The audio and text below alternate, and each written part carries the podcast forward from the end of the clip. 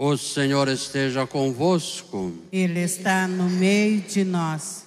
Proclamação do Evangelho de Jesus Cristo segundo João. Glória a vós, Senhor. Felipe encontrou-se com Natanael. Ele disse: Encontramos aquele a quem Moisés escreveu na lei e também os profetas, Jesus de Nazaré, o filho de José. Natanael disse: De Nazaré pode sair coisa boa? Felipe respondeu: Vem ver. Jesus viu Natanael que vinha para ele e comentou: Eis aí um israelita de verdade, um homem sem falsidade. Natanael perguntou: De onde me conheces? Jesus respondeu: Antes que Felipe te chamasse enquanto estava debaixo da figueira, eu te vi. Natanael respondeu: Rabi, tu és o filho de Deus, tu és o rei de Israel. Jesus disse: Tu crê porque te disse que eu te vi debaixo da figueira? Coisas maiores do que esta verás. E Jesus continuou: Em verdade, em verdade eu vos digo, vereis o céu aberto e os anjos de Deus subindo e descendo sobre o Filho do Homem. Palavra da salvação. Glória a vós, Senhor. Povo de Deus, você também que nos acompanha pelas mídias. O Apocalipse, ele é um livro, muita gente tem medo de ler, não deveria, porque ele, a princípio, é um livro de esperança. Ele foi escrito no final do primeiro século e o objetivo né, do Senhor revelar a João foi animar as comunidades que já haviam enfrentado a perseguição do império e enfrentar outra mais dura ainda, outras, né? De modo que o Apocalipse é um livro de esperança. E é claro, o Senhor inspirou João a usar uma linguagem que os judeus conheciam, muito antiga, do tempo de Daniel. Se você já leu o livro Daniel, você viu que lá tem também uma parte que é nessa linguagem apocalíptica. Inclusive, né, Daniel prevê a entrada de Jesus em Jerusalém. Pois bem, então João, escrevendo nessa linguagem, os romanos não percebiam, porque ali tem partes que falam também do império, como aquela a história da prostituta Babilônia, é Roma. Né? Hoje, então, João tem uma visão da cidade, de uma cidade celeste, que num primeiro momento é a igreja, no outro momento é o céu. E tudo ali tem um significado. Doze portas. O número doze é sempre o número dos eleitos. Doze tribos, doze apóstolos. Né? As portas estão voltadas para os quatro cantos: norte, sul, leste oeste. Isto é, a igreja ela está com as portas abertas para todos os povos. Todos os povos são chamados a vir para esta família.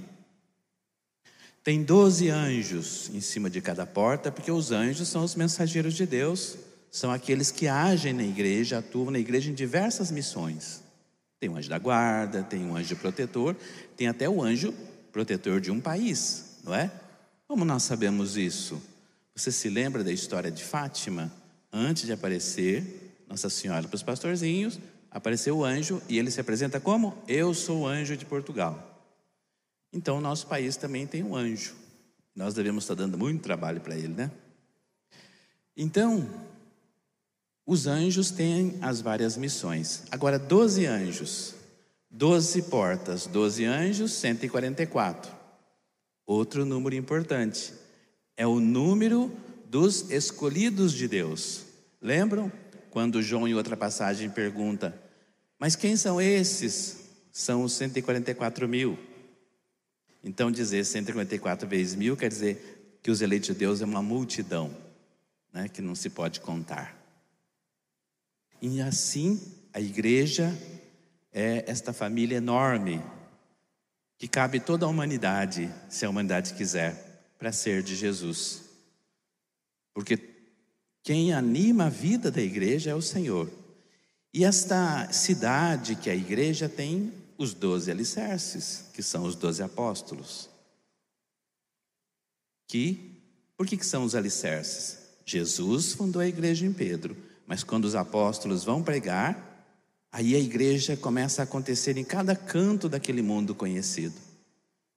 Há uma tradição, inclusive, que Tomé, depois que evangeliza ali a região onde hoje é o Iraque, ele vai para a Índia. No sul da Índia tem uma comunidade cristã que se diz fundada por Tomé. Quando teve aquele tsunami, a capelinha lá, onde se atribui estar os restos dele, ela não sofreu dano nenhum. Assim, povo de Deus, o Senhor fala para nós através de todos esses símbolos que a igreja é o lugar da grande família, um lugar que tem esse alicerce especial que são os apóstolos, porque eles tiveram coragem de dar um sim para Jesus. Hoje celebramos um deles, que morreu mártir, deu a sua vida por Jesus. Na leitura aparece como Natanael, não é? Mas é, depois mudou de nome, Bartolomeu. E assim no Evangelho, é? aquele homem que vai se tornar o alicerce da igreja, nós vemos a escolha dele. E na escolha dele percebemos algumas coisas. Ele, no primeiro, não bota fé em Jesus, porque existia um preconceito com quem era da Galileia. Ali era uma região de povos miscigenados, tal, então o pessoal olhava meio torto. Né? Pode vir coisa boa daí? Né? Mas daí, quando ele chega diante de Jesus, e Jesus revela que tem visão, aí ele se convence. Ele dá o seu sim. Um sim que vai sustentar até a morte. Então, essa disposição de Bartolomeu também deveria ser motivo para pensarmos a respeito da nossa. Porque, povo de Deus, às vezes, o nosso sim para Jesus é um sim meio fraco. Damos hoje, Amanhã vem uma dificuldade, a gente já não dá tão firme assim, e por aí vai. Não, nós precisamos ser a mesma, todos os dias. Porque todos os dias nós devemos renovar a nossa opção por Jesus. Ao acordarmos, ganhando de presente mais um dia, devemos renovar a nossa opção por Jesus, porque não sabemos os desafios que vamos viver no decorrer daquele dia. Pode ser que testem a nossa fé, Pode ser que desafie a nossa paz. Pode ser que a gente encontre aquela pessoa que nasceu com a missão de gente do sério. E por aí vai, não é? Então, é necessário reafirmar a nossa fé no Senhor. A exemplo do, do apóstolo Bartolomeu e de tantos outros. Assim, povo de Deus, a liturgia de hoje, né, a palavra do Senhor hoje para nós, convida a que nós primeiro tomemos consciência Somos o povo eleito, povo sacerdotal, povo batizado, povo crismado, povo que o Senhor ama, povo que o Senhor deseja que se salve, porque lá no Evangelho está muito claro. O Pai me mandou não para castigar o mundo, mas para salvar. Então, a porta do céu está aberta. Nós só temos que merecer. E merecemos através de um segmento verdadeiro de Jesus. Quem disser que não sabe como seguir Jesus, tomou consciência que tem que seguir Jesus, mas não sabe como, é só pegar o Evangelho. Coloca o Evangelho na vida, não tem como errar a porta do céu, porque o Evangelho é o mapa do céu. Se seguirmos ele direitinho, inevitavelmente vamos chegar no céu.